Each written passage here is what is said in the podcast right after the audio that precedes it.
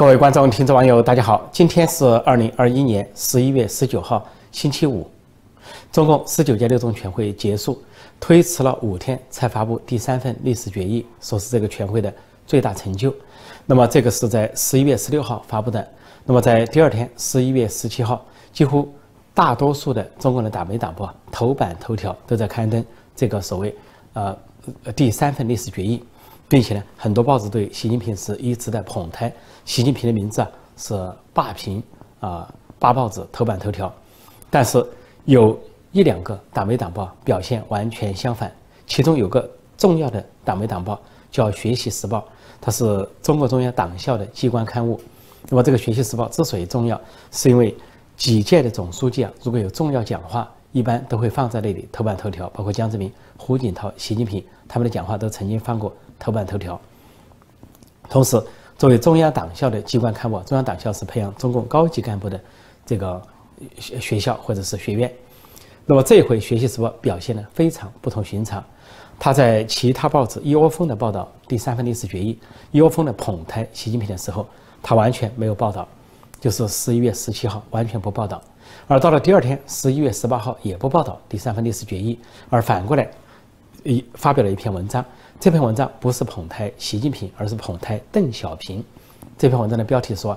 呃，在社会主义现代化建设中保持革命精神。”他是讲，呃，邓小平在一九八零年的一一篇讲话。邓小平那篇讲话叫做“贯彻调整方针，保证安定团结”。当时邓小平讲调整方针，讲的是经济上的调整方针，保证安定团结。中间前面有句话叫做“加强党的建设”，就是在做经济工作的同时呢。加强党的建设，就是进行思想政治教育。那么，邓小平在这里讲的思想政治教育，是讲的一些共产党员的基本的品性，说教育者必先教育自己，啊，自己具备资格才能教育别人。还说呢，有五种品德要发挥，其中就包括个人服从集体，还有毫不利己专门利人，要这个先人后己，严于律己等等。那么，这在这里提这个邓小平。啊，给人的感觉啊，有点敲打习近平的味道。那么你是否先人后己？你是不是毫这个毫不利己、专门立人？是否是各种服从集体？因为习近平呢，现在把自己凌驾于全党之上，凌驾于整个中央之上，权力傲慢，不可一世。这个《学习时报》这篇文章就是对他敲打。那么跟其他的报道不同的是，其他报道压倒性的提习近平的名字，把毛泽东、邓小平、江泽民、胡锦涛的名字啊压到最低。比如说第三份决议。说是习近平的名字啊提了二十二次，毛泽东提了啊十几次，而邓小平呢提了六次，说江泽民、胡锦涛只提了各提了一次。但是在《学习时报》这篇文章中，讲到邓小平这篇文章，把邓小平提了十七次，而只是象征性的提了一次习近平，一晃而过啊，想结合现实，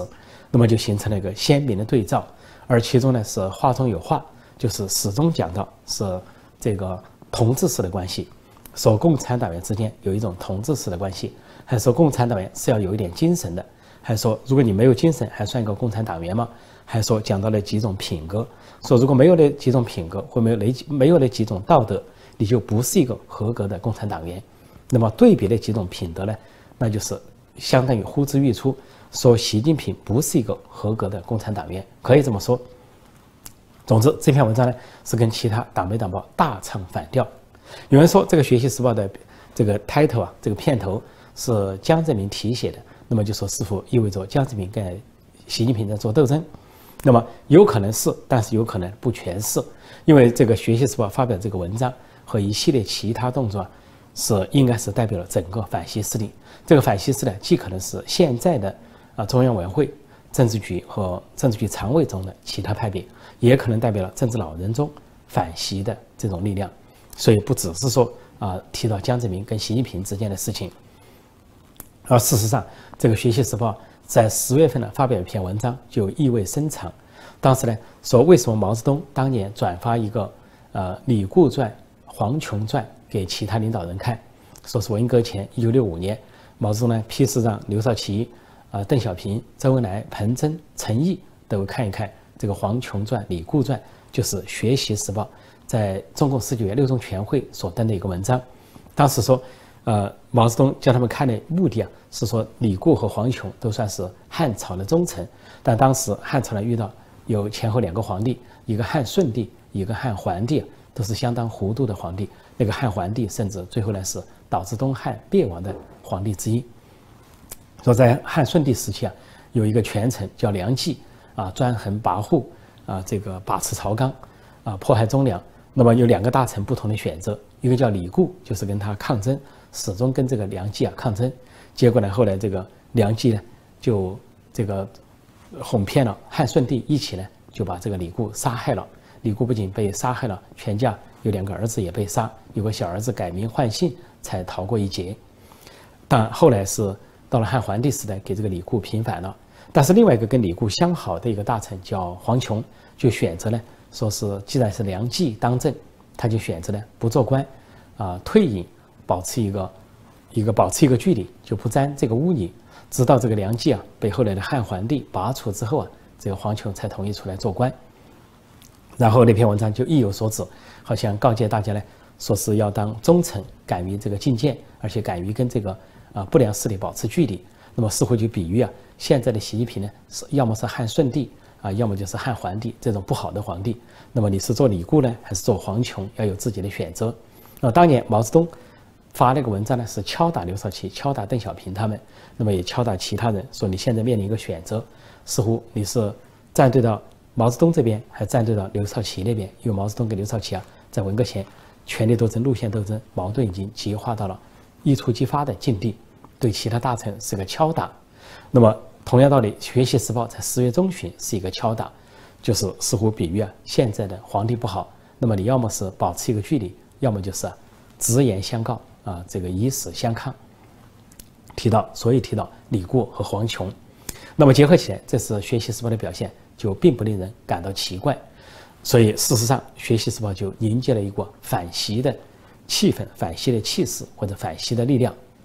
跟《学习时报》相对应的还有一个报纸。有个中共的机关刊物叫《半月谈》，也是中共高层的一个很重要的机关刊物。它跟这个学习时报表现也一样，不仅在这个是第三第三份历史决议发布之后啊，完全不予刊登，也不予以报道，啊，唱反调。另外呢，《半月谈》在前不久啊，今年六月份的时候说，本来呃，习近平在求求是上发表一个旧文章啊，在表示怎么样是坚持两个维护啊，看齐党中央等等，在讲这些说法。但是《半月谈》同时。不仅不转载习近平的文章，而且呢，相反的谈到一个说要注重考核干部能上能下。说当时这个半月谈的文章暗示习近平应该像其他领导干部一样能上能下。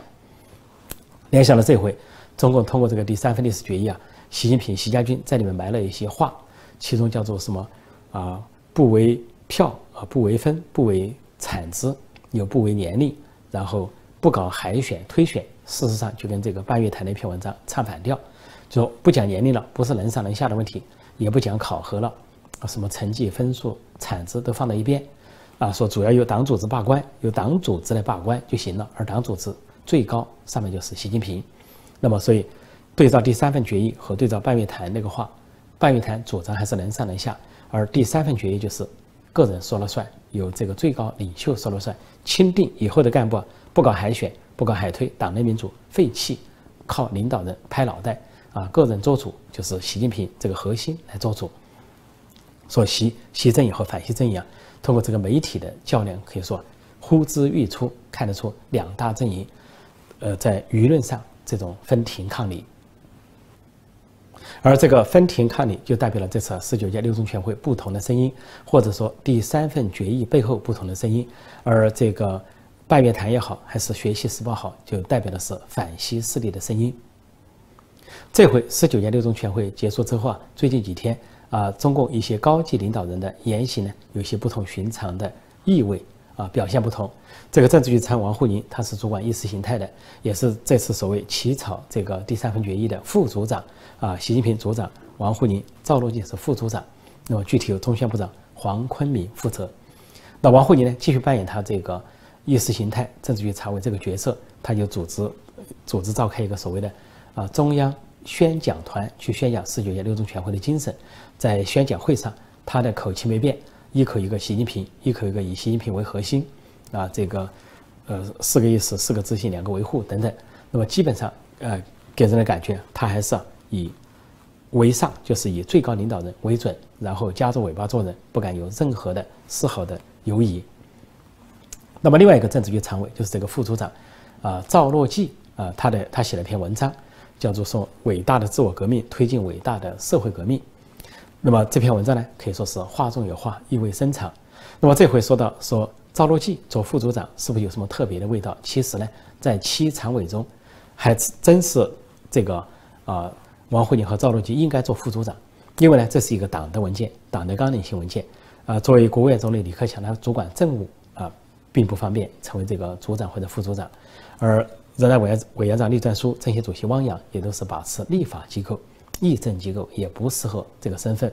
再接下来，这个韩正他是国务院第一副总理，也是政务系统，所以剩下的党务系统就两个：一个主管意识形态的王沪宁当副组长，一个是中纪委讲这个所谓从严治党的这个中纪委书记赵乐际当副组长，顺理成章，并没有特别的安排。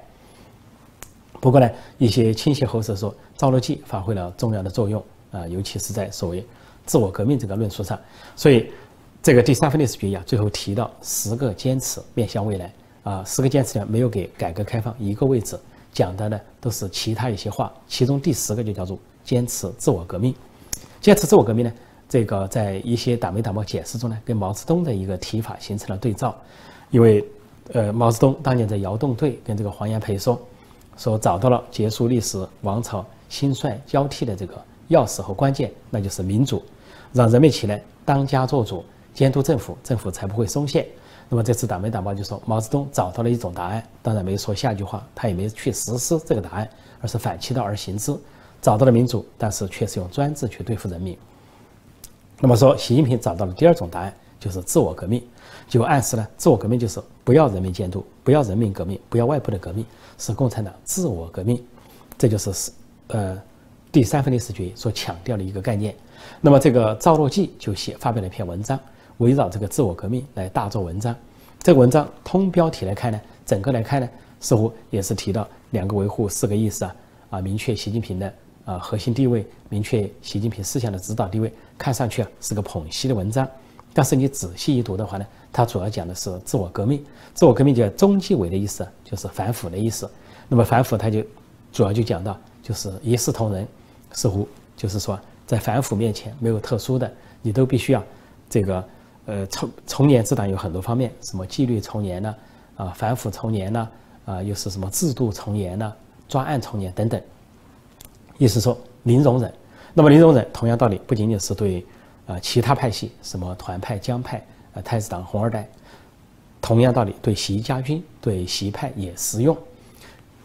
一视同仁。那么，就像现在赵乐际和中纪委正在浙江围困习近平的呃浙江新军，他的浙江新军习家军的主要发祥地受到中纪委的围困，现在还没有结束。而作为杭州市委书记的周江勇已经落马，而在郑州、河南呢，有这个习家军闯下的大祸——河南大水、河南人祸。也受到国务院的调查，还有中纪委也有调查组，也还没有结束。那么那里当政的也都是习家军人物，省委书记刘阳生和郑州市委书记许立毅。呃，尽管被习近平保住，但是呢，仍然面临国务院和中纪委的问责。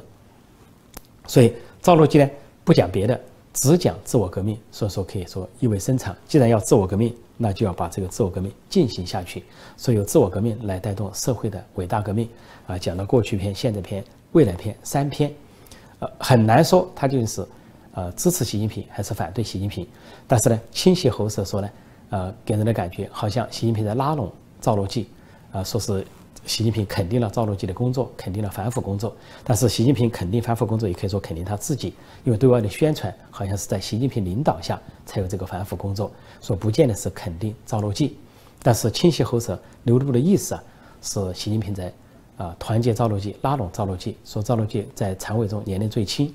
呃，有可能继续留任常委，还有可能继续当中纪委书记。但是亦有生产的说，不一定当中纪委书记。说历来中纪委书记啊，大多数只任一届，就是五年。像王岐山和之前的中纪委书记都是只当五年，那么五年之后就要换人。但是说也留下个空间，说也可能赵乐际继续当中纪委书记，因为其实各派政治老人都支持他。说到这回第三份历史文件呢，有赵乐际在里面，他就代表了各派政治老人的意见。所以这个文件为什么，呃，除了习近平的段落字数篇幅多一点外，他在描述领导人的时候，实际上是四平八稳，不是三段论，也不是一段论，而是五段论，把矛盾、江湖、习都论到了，都以功绩功劳来论述，并不是一个批判性的文字。啊，即便说到反腐的话，那习近平本身。习近平时代所存在的腐败，并不亚于江湖时期，因为在中共高层呢，呃，习近平的同盟实在太少，除了栗战书是他的死党，这个王沪宁和韩正呢是他这个争取的同盟军啊，有时在他这边，有时不见得在他这边啊，其他就是对立面，包括赵乐际啊、李克强、汪洋都是他对立面，而他跟赵乐际还因为秦岭这个别墅案，所谓踩到他习家的主脉龙脉，结下生死大仇，以至于今年初啊。汉人通过中中组部长陈希把赵乐际的弟弟赵乐勤罢官，就是桂林市委书记赵乐勤被习近平罢了官，说这说明双方结的梁子很大。而到了现在这个时候，习近平这个连任进入关键时期，他需要尽可能的去讨好人、拉拢人，所以看上去啊，赵乐际成了习近平拉拢的一个人物。但赵乐际能不能被习近平拉拢牢固，那还是一个问号。另一方面，就在中国。第三份历史决议发表的那一天，十一月十六号，呃，中国的国家副主席王岐山出席了一个论坛，在一个视频上讲话。这个论坛呢叫创新经济论坛，是由中国、美国、英国、啊南非不同的机构联合举办的。那中国那边叫什么国际经济研究所，然后美国有个彭博公司，英国呢有一个呃相关的经济问题的这个智库，而南非呢有一个什么曼德拉什么经济研究所。合作主办了这么一个，但是在视频上进行。王岐山的讲话呢，啊，呈现了一些特点，报道上也呈现一些特点。首先呢，官媒不同的官媒报道不一样，那么外电的报道又跟国内的报道不一样。比如说，这个境外的报道啊，普遍提到呢，是王岐山说的一个话，提到改革开放。王岐山的这段话是这么说：他说，中国离不开世界，世界离不开中国。中国深化改革、扩大开放的决心不会变。那么这段话就是说，中国要坚持坚持改革开放。但是第三份历史决议由习近平、习家军主抄的这盘这个第三份历史决议啊，主要的意思啊，就是要否定改革开放，因为在里面提到改革开放属于过去式，叫做啊第三阶段属于邓江湖阶段，而展望未来十个坚持里面没有改革开放，在结束语里面也没有提到改革开放，也就我说的。第三份历史决议等于习近平、习家军宣告终结改革开放，改革开放寿终正寝。但是王岐山呢，却反其道而行之，就是呛声说反话，要坚持改革开放。而关于他这段话呢，中外媒体不仅报道不同，中国的媒体也报道不同。比如说，中国的这个新华社、外交部啊这些主要的媒体啊都不提他这段话，反而去报道他别的话。但是人民日报呢，却提到了他这句话。为什么新华社跟人民日报有差别？其实呢，还不只是这一次差别，有好几次。啊似乎人民日报和新华社属于不同的体系。新华社呢以唱好习近平为主，人民日报有时多数时候唱好，有时候不见得唱好。就包括这回这个《学习时报》刊登了一个纪念邓小平的文章，说是什么呃贯彻调整方针，呃保证安定团结。那么不仅是《学习时报》刊登了，而人民日报呢客户端也转载了。而新华社和其他媒体就没有报道这句话。那么事实上，王岐山这段话就是跟习近平唱反调，知道你通过第三份决议啊，想宣告改革开放的结束。呃，王岐山可能提供了他的反对意见，表示不赞同。但是呢，也许少数多数被习近平、习家军玩于鼓掌之后，王岐山呢，他的意见成了少数，没被接受。但是他通过这个创新经济论坛表达了他的心声，说深化改革，保持开放。扩大开放不会改变，说中国不会改变，没有说习近平。而境外媒体的报道中呢，还说王岐山提到了这个拜习会，就拜登跟习近平的会晤，还说两国呢应该去落实两国元首共识，应该是中美之间啊加强合作，管控分歧。但是中国国内的媒体啊，党媒党报一律的没有报道这个话。但外界众所周知，从去年到今年，习近平跟王岐山是分道扬镳，越行越远。而王岐山是反西势力的一员，王岐山的部下亲信几乎都被习近平全部抓捕了。啊，什么这个大秘董洪啊，还有这个呃湖北省委书记蒋超良啊靠边站，还有他的亦师亦友的太子党好友任志强被习近平重判十八年，啊，甚至呢还有这个海航集团以王岐山家族背景的海航集团也被这个收归这个党有国有，收归习政权所有，而且海航集团董事长陈峰也是王岐山的相当于白手套或者代理人，居然被投入大牢，而且呢说他的股份归零，罕见的归零。但另外一个董事长叫王健，早几年在法国呢就离奇的。翻墙史、照相史、旅游史，呃，扑朔迷离，非常的神奇神秘。而习近平对王岐山最新的打击啊，就是去对着啊胡苏丽，对着财新网啊，通过这个发改委发布的一些禁令，让财新网呢得不到民间资金的支持，以至于阿里巴巴、马云都被迫撤走资金。另外呢，又通过所谓信息源、新闻信息源的控制啊，把财新网排除在外。仅仅因为这个胡苏丽啊。发了这个猪头照和螃蟹照在微博上，来暗示性的讽刺习近平。而当时胡苏丽发这个猪头照、螃蟹照的时候，有人给他捏了一把汗，但是也有人说这是一个试金石，是一个鉴定，看习近平的权势有多大。如果习近平不敢动胡苏丽，就说明胡苏丽背后有强有力的高层势力。后面不仅有王岐山国家副主席，还有政协主席汪洋，还有前任的呃政协主席俞正声。而习近平呢？报复胡苏丽的方式不是直接针对胡苏丽，就是针对胡苏丽所在的传媒，就是财新传媒，因为胡苏丽啊是创办人和总编。通过这几天党媒党报的这个分歧分野，还有就是中国高层人物的不同的表述、不同的话语透露的玄机，就可以看出啊，十九届六中全会并不是路线斗争或者权力斗争的休止符，第三份历史决议也不是权力斗争。或者是习近平连任与否的休止符，而是相关的路线斗争、权力斗争会延伸下去，直到明年二十大，习近平连任与否之前会发生什么，以及这种权力斗争、路线斗争会演绎到怎样的激烈程度，仍然是海内外的最大看点。好，我今天就暂时讲到这里。提醒新来的朋友，记得点击订阅本频道，并按下小铃铛，以收到及时的节目通知。另外，也欢迎订阅陈破空会员网站 c 七 e n p o k o n g v i p 点 com，那里有我的著作畅销书、文学段子，还有音频文字等连载。谢谢大家收看收听，再见。